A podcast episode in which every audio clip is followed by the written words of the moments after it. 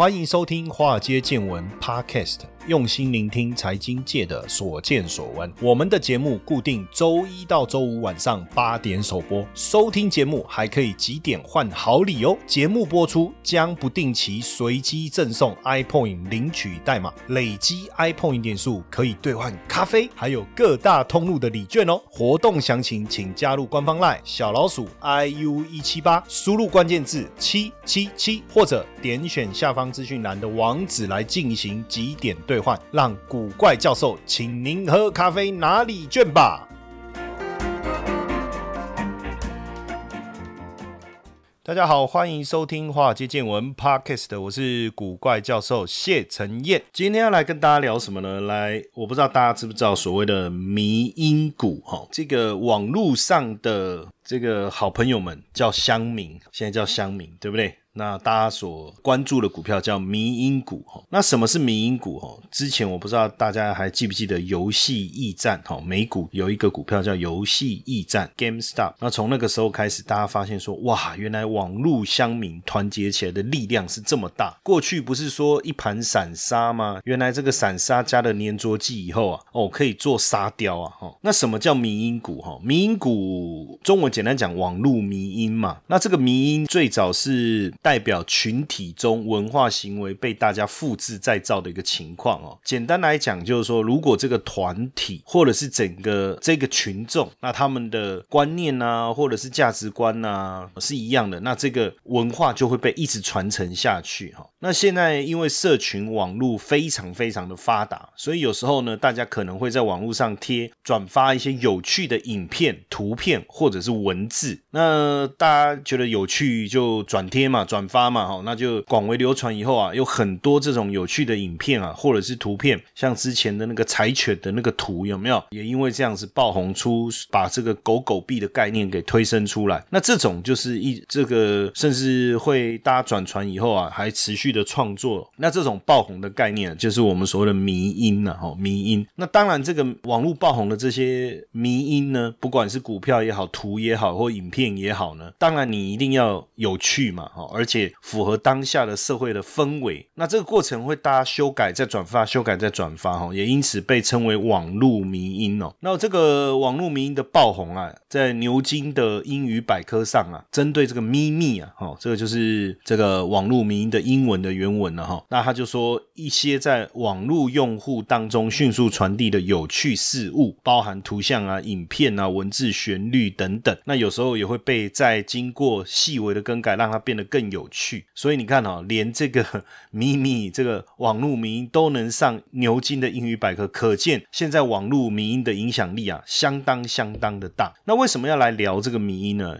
实际上，我们也是看到最近这个迷音股还是广为大家的讨论呢，哈。那这个迷音股当然跟迷音一样，也就是说，这个股票啊，在网络社群之间爆红，然后被这些网民或者是我们讲乡民所喜欢。那我们讲的族群是什么？当然，以现在来讲，指那美国的这个 Twitter 啦、Facebook 啊，或 Reddit 的这些论坛哦。Reddit 的这样的一个论坛，其实跟我们台湾的 PTT 哦，像常常会看到 PTT，它有一篇乡民贴了一个什么，他操作这个长龙的绩效啊，哦，或者是吐苦水啊、苦主啊，去贴出他当中航运股亏损的对账单啊，哎，就广为大家流传。那这个 Reddit 的概念是一样的哈，很多网络乡民也会在上面留言，而且。它还有分类不同的讨论区，差别在哪里？瑞迪的规模比台湾的大非常的多，目前的月活跃用户超过三亿人。我讲的是这个美国的瑞迪的这个论坛。那所以之前像这个 GME 啊，就是 GameStop 这个股票暴涨的事件呢，也是由瑞迪的乡民所来发动的哈。那民营股跟我们过去所谈的这种什么成长股啦、价值股啦有什么不同？基本上呢，迷因股哈。它真正会涨，不是因为企业公布它的营运获利相当的好，或是产业有相当程度的一个前景，或者说它有什么了不起的专利，或是巴菲特常讲的护城河，都不是，可能跟这些大多数都没有关系。那为什么股价会暴涨？往往只是因为乡民啊对它喜爱，然后大家好像手牵手心连心，一起拱这些股票的那种互相取暖团抱的这种氛围啊，所以就让这些股票大涨。其实，在这种情况况下哦，你用什么呃技术分析指标过热啊，然后小心啊，呃，然后什么泡沫的疑虑啊，或者是你觉得说什么本益比过高啦，或者是你去分析它的财报，明明是亏钱的股票，怎么可以这样暴涨？这些都没有用，因为只要我喜欢，有什么不可以？套一句我年轻的时候一句非常红的广告词，反简单来讲，它的价格就是被乡民的热度撑起来的，所以不要再笑散户一团散沙了，对不对？当然，整个这个迷因股啊，它的生命周期也有分了哈。那根据这个 Ready 的用户的观察是这样，在一开始的时候，它有一个早期布局的阶段，就是这个时候呢，因为这个股票我刚才讲没有什么基本面嘛，也不是为大家所关注，所以呢，一开始的时候呢，这个股价呢被低估，但是有人开始大量的购买，那他购买的原因也不尽然说一定是他看好它的基本面，反正基本上买气平淡，但是就有人他会在这个地方逢低持续的一个买入，那当然呃，你就会发现说这些人也会在论坛啊发布一些讨论，那开始也有人关注，到了第二个阶段，哎，慢慢的越来越多人买哦，股价也确实开始涨起来，但这个时候也还不能说这个股票已经出名了，因为大媒体可能都还没有在讨论，到了第三阶段的时候就不得了了，这个时候呢，大的媒体哈，比如说电视媒体啦、报纸啦，开始在讨论这个股票，那这个股票就从没有名气到知名度瞬间的攀升，那这个时时候呢，在论坛可能已经有看过相关讯息的人，或是看了这个媒体报道的人，开始会有一种情绪，叫做 FOMO，FOMO 是什么意思？叫做害怕错过哦，Fear of missing out。那也就是说，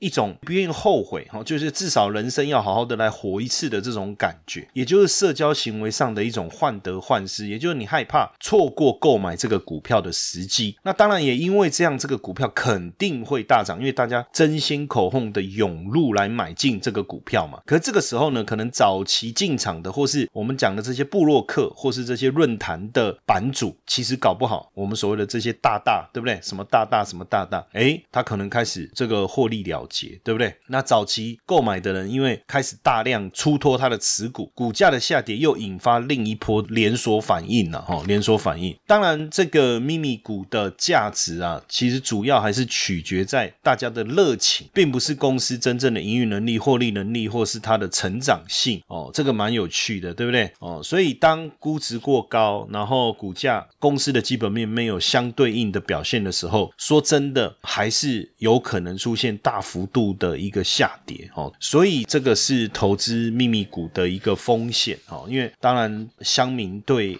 一个股票的这个热情或者它的热度能持续多久，也是我们怀疑的。当然，这确实成为现在华尔街金融市场的一个另类的一个风文化，或是一个新的一个吹起的流行风啊。那在这样的一个情况下，因为当然这个部分归功于这个有非常方便的社群的论坛，就好像在台湾很多人除了从 PTT 这个互相这个学习股票的投资讯息之外，现在大家也很多人 follow 我们的 Podcast，对不对？当然我们就必须更有责。责任感的去分享一些资讯，但是还有一种情况是，大家会莫名其妙加入一些奇怪的赖的群组，然后呢，透过这些赖群组的发送呢，往往好像也可以达到一些推升某些特定股票的一个效果。那这个确实也是因为这个资讯传递的平台啦、媒介啦，或这种社群运作的一个发达性所带来的一个成果，对不对？但问题是，你怎么知道现在流行什么？那你不就要一直在这个板上去 follow，看看大家在讨论什么股票？那所所以呢，这个有资产管理公司，他就想到这个点，因为毕竟这个民营股啊很有趣嘛，所以呢就成立了一档 ETF。这档 ETF 在今年三月的时候挂牌了哈，它的这个 ETF 的代号叫 BUZZ 哈，BUZZ，那全名是 BUZZ Nest。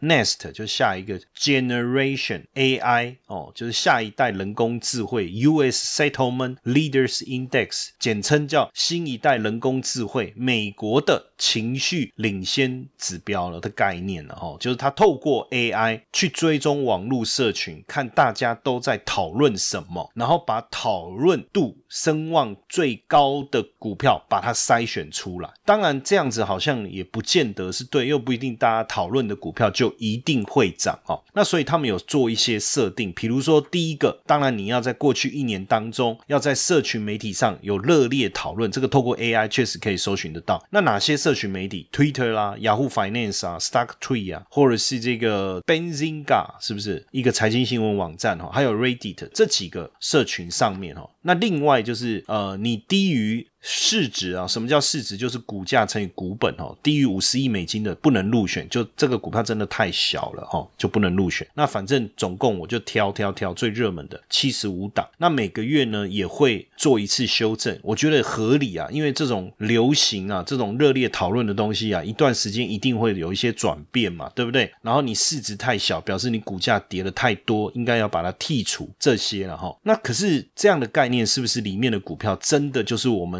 认知的咪咪咪咪股好像又不太像，为什么呢？因为在他的名单里面，其实也有 Apple，也有迪士尼，因为他以讨论嘛。那大家可能讨论苹果的股票啊，有可能啊，讨论这个迪士尼的股票啊，也有可能啊。哈。那所以我觉得，可能里面的股票不是真正我们所定义的民营股，但是它借由市场讨论度最高的这个概念来选择来操作这个 ETF 哈。那绩效怎么样哈？我我看了一下哈。这个代号是叫 BUZZ 哈，那成立到现在，当然因为时间说真的，三月到目前为止也不过大概四个月左右的时间了哈。当然，我看他从五月。好，五月中这一段时期，从大概二十二块飙到二十六块，其实也不多，但大概不到两成嘛，哈。但是从它挂牌以来，其实股价也这个 ETF 的价格一直维持在二十二到二十六这中间上下做一个比较大的一个箱型的一个震荡。所以是不是有趣？这个概念有趣，但是不是真的长期能够获利？我觉得这还有很大的一个挑战性了，哈。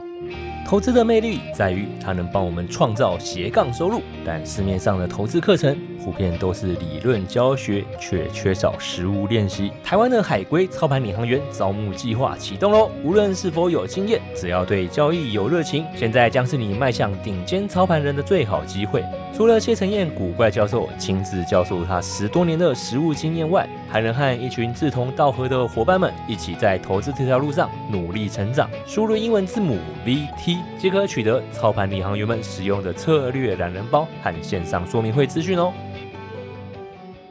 不过至少就是说，他为了避免手上的股票像迷你股一样有一些泡沫化，所以他提出了一些要求嘛。就像我刚才讲的，如果你只是去社群收集资讯，会不会太薄弱？所以他把企业市值要达到五十亿美金这个点把它加进来。那基本上他持有的股票，像最近讨论比较热的维珍航空，大家知道维珍银河了，维珍银河因为上太空这件事情嘛，哈。那像 NVIDIA，嗯，那说真的，NVIDIA 我觉得比较不像我所谓的迷迷因股嘛，哈。然后还有像这个。苹果、亚马逊、福特，这个怎么会是民营股？但是当然，维珍银河这个股票大家知道，这讨论很热络嘛。因为这个维珍银河的创办人布兰森真的上太空，还比贝佐斯早九天哦。因为他说真的，维珍银河也是蛮酷的一家公司，因为他一直希望人人都能够造访宇宙，所谓的太空旅行。那未来是不是花个七百万台币就能够买一张太空船票，到这个太空上去闯一闯、看一看？哦，如果可以，哎，我是。蛮想试一试的哈。那另外，它这个持股里面有一档股票叫股票代号是 PLTR，叫帕兰泰尔。其实这档股票呢，曾经索罗斯啊，就是金融巨鳄索罗斯有投资，但是呢，买入以后，因为这个公司呢的股价的表现一直不如预期，所以索罗斯曾经说，哎，其实蛮后悔买这个公司的股票，然后呢，决定把它出多。哎，没想到出多以后，这个股价就持续的大涨。所以民营股是不是有另外一个特色，就是法人看坏，但是散户看好，所以股价会持续大。大涨。那最新的民营股，我们的搜寻啊，排行榜的第一名是 GME 啊，哈。那 GME 就是北美最大的连锁游戏的零售商哦。那当然，这个也是因为营运的状况啊不是很好，所以大家也会觉得说啊，怎么会这样？所以决定支持这个 GME。然后 AMC 大家知道哈，就是。这个创立在一九八零年，哈，AMC 就是这个电影公司啊，戏院嘛。那因为疫情的关系，当然戏院就受到影响。所以我就讲说，这些股票都不是真的有很好的基本面。第三名是黑莓机哦，黑莓机也是因为错过智慧型手机转型的这个时机点哦，所以后来你知道黑莓机以前我去香港的时候，外资他们都会拿一支黑莓机，感觉就很厉害啊。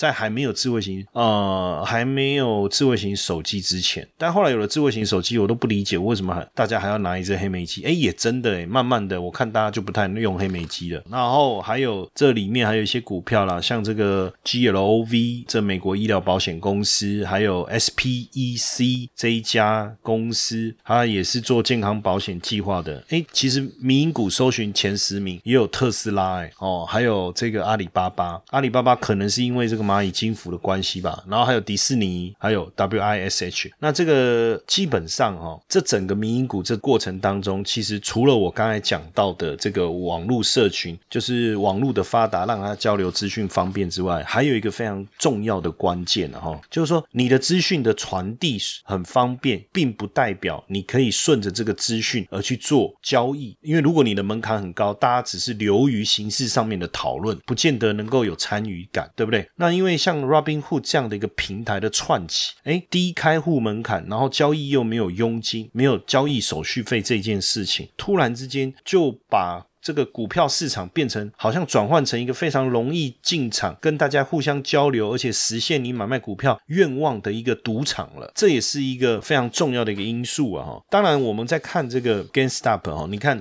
之前因为这个它的股价很可怕哦，可以在一天之内暴冲一百多趴哦，然后再暴跌将近一百趴这样的一个过程哈。那当然就是说，如果没有像 GameStop 这样的一个平台，其实也不容易哦。因为呃，你看一月二十七号那一天，它可以一天暴涨一百三十四趴哈。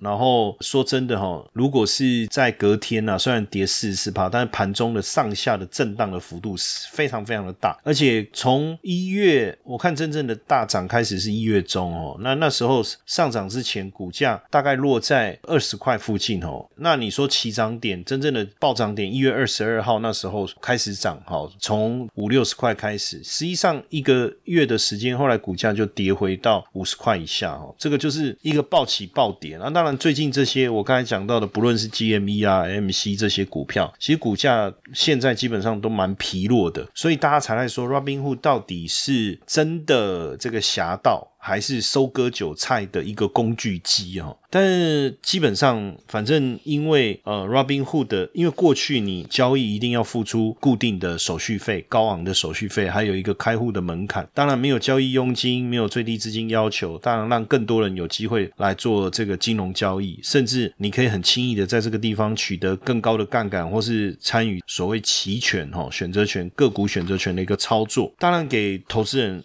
尤其是散户带来很大的一个新鲜感然后。但是你会发现哦。Ready 的也好，Robin。Hood 也好，它当然带来资讯层面流通的平等，也就是说，任何人都可以在很快的一个状态下，只要你愿意，你跟可以取得跟法人相当程度等级的讯息，这个我觉得没有问题。也就是说，现在散户你要拿到什么讯息，不像过去早期还没网络不发达，你要付钱，你可能在家里的传真机可以收到一些特定的资料，这个时代已经过去了。现在只要你愿意，你在网络上随时都可以搜寻到跟法人同样等。级的资料，而且不一定要费用，所以 Ready 的也好，Robinhood 也好，带来资讯流通的平等。可是问题是，专业知识的对等有没有达到一定的水平？其实我觉得没有，大家有时候只是流于盲目的跟风，股价的哄抬脱离了公司的实际价值，而且可能因此而空方。是机构法人哦，比如说秃鹰机构哦，因此而投降，散户也是洋洋得意，但是他并不知道说到最后还是要回归到真正的基本面，就好比 GME 这一档股票，从一开始大家开始，我刚才讲热炒，从一月十三号股价最低开盘二十点四二，一直到一月二十八号最高点四百八十三，你看几天而已，如果以这个日历来看，也不过半个月，但是没有多久，一月二十八号创最高，等到二月十九号的时候，最低又跌到了三十八。点五，那现在的股价是落在这个一百八，那你说也不错啊。如果在那时候低点买，放到现在还是有赚钱啊，确实。但是这整个股价上下变化的一个幅度真的太大了哈。当然，我觉得诶，民营股还是很受到大家的欢迎啊，因为连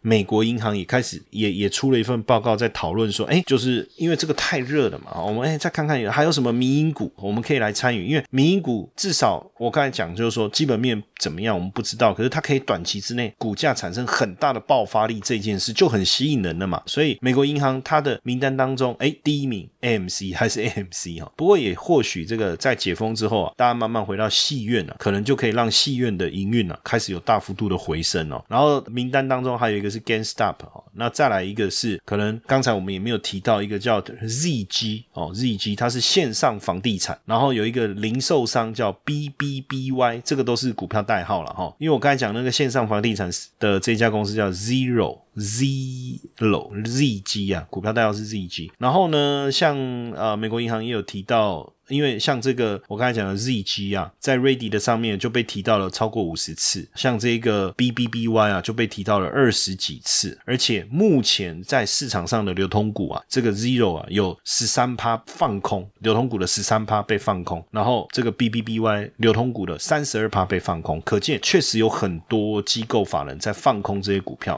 对不对？然后另外现在 Ready 上面提到的啊，另外一个非常热门的股票就是维珍银河嘛，哈。那这个呢，在外的流通股有二十四趴被放空，所以反过来变成说，哎，好像法人放空、高度放空的这些股票，反而会被散户特别关注，而且反而可以嘎空这些机构哈。你时常听到财富自由这四个字，却不知道实际上该如何达成吗？每天上下班规律作息，是不是已经觉得疲惫不堪了呢？常说投资理财很重要，但是该从哪里开始入门呢？比特币投资，相信大家都有听过，但是却不知道该从何开始。因此呢，我们开设了一门比特币新手变行家，听名字就知道你是新手，也适合上课。除了有完整的基础策略课程两百分钟，还有一百分钟的实战直播，每个月。可以让大家在线上和老师一同练习。另外，古怪教授还额外提供学员免费申请十 USDT 的奖学金。这么完善的课程，你还在等什么？课程原价六千六，现在五折优惠，只要三千三！立刻加入官方 LINE 小老鼠 IU 一七八，输入关键字 BTC，取得课程优惠资讯，还送你免费的比特币教学懒人包。那现在 Ready 关注的这些股票当中，到底值不值得买？我觉得大家自己判断哦。但是分享一下，刚刚我们聊的这几个哦，包括 AMC 啊，包括 GameStop 啊，还有包括这个维金航。维珍银河，它的股票代号是 SPCE 嘛，还有这个 ZG 啦、BBBY 啦，当然特斯拉还是一个大家非常关注的哦的股票，在 Ready 上面非常关注的股票。那还有这个 KBH，这个是美国最大的房屋建筑商啊。那另外一个是这个呃 CLNE 哦，这个也是大家在关注的。当然还有刚刚我提到的 BB 就黑莓机这几个哈，就是大家目前呢比较关注的民营股。那当然随着这个个景气的复苏啊，我们也特别关关注的，就是美国整体的这个消费的一个状况哦。因为根据资料来看呢，六月份呢，美国的消费者物价指数啊，这个月增百分之一啊，较去年同期增加了五点四哦，创了十三年来的新高。那核心的 CPI 的年增率也增加了四点五。那为什么要看核心的 CPI？现在美国股市啊，不论民营股的热潮也好啊，你看就是从这一波，就是从疫情过后。纾困开始，他热络的投入股票市场。那股票市场的泡沫在不断的吹大的过程当中，我们又很关心说，会不会物价涨得太快，让联总会出手来干预，比如说缩表啦、升息啦等等哦。那所以大家都在关心，那到底这一波的通膨的升温，到底是短暂的现象，还是一个长期的趋势？因为我刚才讲到的，不论是五月、六月的 CPI 数字是持续的攀高，但是很奇怪哦，联总会一直老神在在，他会一直觉得。说以目前经济复苏的状况来看啊，因为工人跟产能都还没有跟上啊，哦。包括还有人还在领纾困就业基金啊，那疫苗还没完全接种啊，大家还没有回到工作岗位啊，对不对？所以都是因为缺工缺料所导致的通膨，不是真正的通膨。当然也有资本市场，比如说华尔街有一部分反对啊，他们认为说，哎，其实经济复苏的速度很快啊，对不对？那你全球产能能不能复苏的观察，还包括其他，比如说印度啦、巴西等等啊，啊，可是这个很难讲啊，为什么？因为现在各国纾困还是一直增加，一直增加，一直增加，而且通货。膨胀确实是在发生当中啊，那你说还没有升温，只是一个短暂，真的是这样吗？哈，那其实最近我们也观察到几个现象啊，包括从去年下半年开始，国际市场的原原物料价格就不断的上涨，铁矿砂啦、铜啦，还有这个纸浆啦，哦这些，甚至包括波罗的海干散货运指数 BDI 也创了十年新高，对不对？那原因很简单嘛，疫情期间矿没有人采嘛，那等到你现在解封以后，也不是工人一回去矿马上产出嘛，而且过程还要提炼、加工、运输等等，结果供给远远落后的情况下，需求又快速的攀升，也就导致了原物料价格攀升的现象。那就以台湾做铁路电缆商两家，一个叫太平洋，一个叫易泰。结果从农历年后，电缆的价格哦，每两个礼拜就更新一次，已经大幅度飙了四成到五成。但是你能说什么？你能说啊，你不可以涨价吗？请公平交易委员会去看一下这个物价的一个上涨有没有脱离市场的这个机制吗？问题是大家都在涨啊，CPU 在涨，记忆体在涨，IC 在涨这些。然后呢，你看群联也调升它的这个晶片的价格，封测厂也在调高他们的报价。哦，现在成衣代工大厂如虹，包括卫生。纸制造商金百利、克拉克，连可口饮、可乐，连宝桥这些也都宣布涨价的消息啊！所以到底物价上涨的趋势是不是出来了？我觉得不言自明呐。那当然，你说是短期还长期的？那假设说今年一整年都是这样的一个现象的时候，到底是短期还长期？所以一定会影响到民生消费。所以现在原物料价格指数超过七十，未来如果到八十甚至九十，通货膨胀肯定会出现。当然，通货膨胀最主要还是民众的。购买力有没有跟着跟上？如果大家的购买力没有跟上的时候，那那通膨的压力确实会很大，这个也是我们要注意的了哈。那当然，呃，你你就说那反正那怎么办哈？那就买民营股，我们看强的民营股是不是可以解决这些问题？不管怎么样啊，其实像这一波你去看呃海运也好，或者散装航运也好，似乎也有一种民营股的味道嘛。因为毕竟在台湾的社群或是论坛讨论航运或者是散装货柜的也好，散装的也好的热度其实也。非常的高。那最近刚好这一个上市贵公司的股东会啊，我们也看到公司的这个董事长啊、大股东啊出来讲话。那像最近我们在看散装航运，其实也谈到就是说，哎，就像这个域名哦，域名就是散装航运的哦。那这个他们的董事长徐旭东，哎，他也讲啊，他就说，哎，全世界的 GP 都在成长啊。那现在供应链已经改变了，对不对？所以你很难供过于求嘛，对不对？那再来全全球。疫情过后都在加速经济基础建设的投资，当然会刺激整个原物料的一个需求，所以整个散装航运的前景还是非常好。所以从他这句话里面，你就可以想象，那你的物价，你的源头叫生产者物价，消费者物价指数的源头是生产者物价指数。那生产者物价指数如果再往源头看，叫原物料。那如果原物料的价格不断的攀升，生产者物价指数当然会大幅度的攀升了。那生产者物价指数大幅攀升的。结果，消费者物价指数怎么可能不攀升？那物价怎么可能不上涨？我们就讲，呃，我一直在讲说，解封过后，欧美的活动力整个会提高。那活动力整个提高之后，你一定会想买新衣服嘛？你一定会想买新鞋嘛？你还甚至疫情期间穿的衣服都想放把火把它给烧了，对不对？因为谁知道有没有病毒？所以加上现在接下来圣诞节的一个旺季，我相信大家今年肯定有一种重生的感觉嘛。你一定要犒赏自己一下嘛，是不是？像我最近也订了一堆那个那个。世世足赛的那个 T 恤，我都觉得做的蛮漂亮的，蛮特别的，也不贵啊。这个上衣加裤子一套，不过三四百块，那一口气也订了好多。这个就是一个消费开始提升的一个过程。所以像现在我们在看纺织啊，哦，像比如说成衣厂巨阳啦，包括羽绒代工的广越或者是光隆这些纺织厂，他们的营运表现都非常的好啊。那因为表现非常的好，所以预计啊，我们在看这个纺纤的上游的报价也。开始调升，而且现在海整个海外解封的商机啊，包括宅配需求的推动，我们也看到像纸类，尤其是你那个订网络的东西，你一定要用纸箱来包装嘛，对不对？也带动了像这个工纸、工业用纸哈，我们叫工业用纸，包含永丰余啊、龙城啊、正隆等等，他们的营收也大幅度的成长。但是反观这个在疫情期间这个大幅成长的像电视，反而现在开始逐月走低，那你就知道嘛，在疫情期间大家在家。当然想说买一个好一点的电视，大一点的电视，而且还要在居家上班，干脆买一个大电视，上班的时候可以用，对不对？当电脑来看，然后呢，下了班哦，反正都在家里嘛，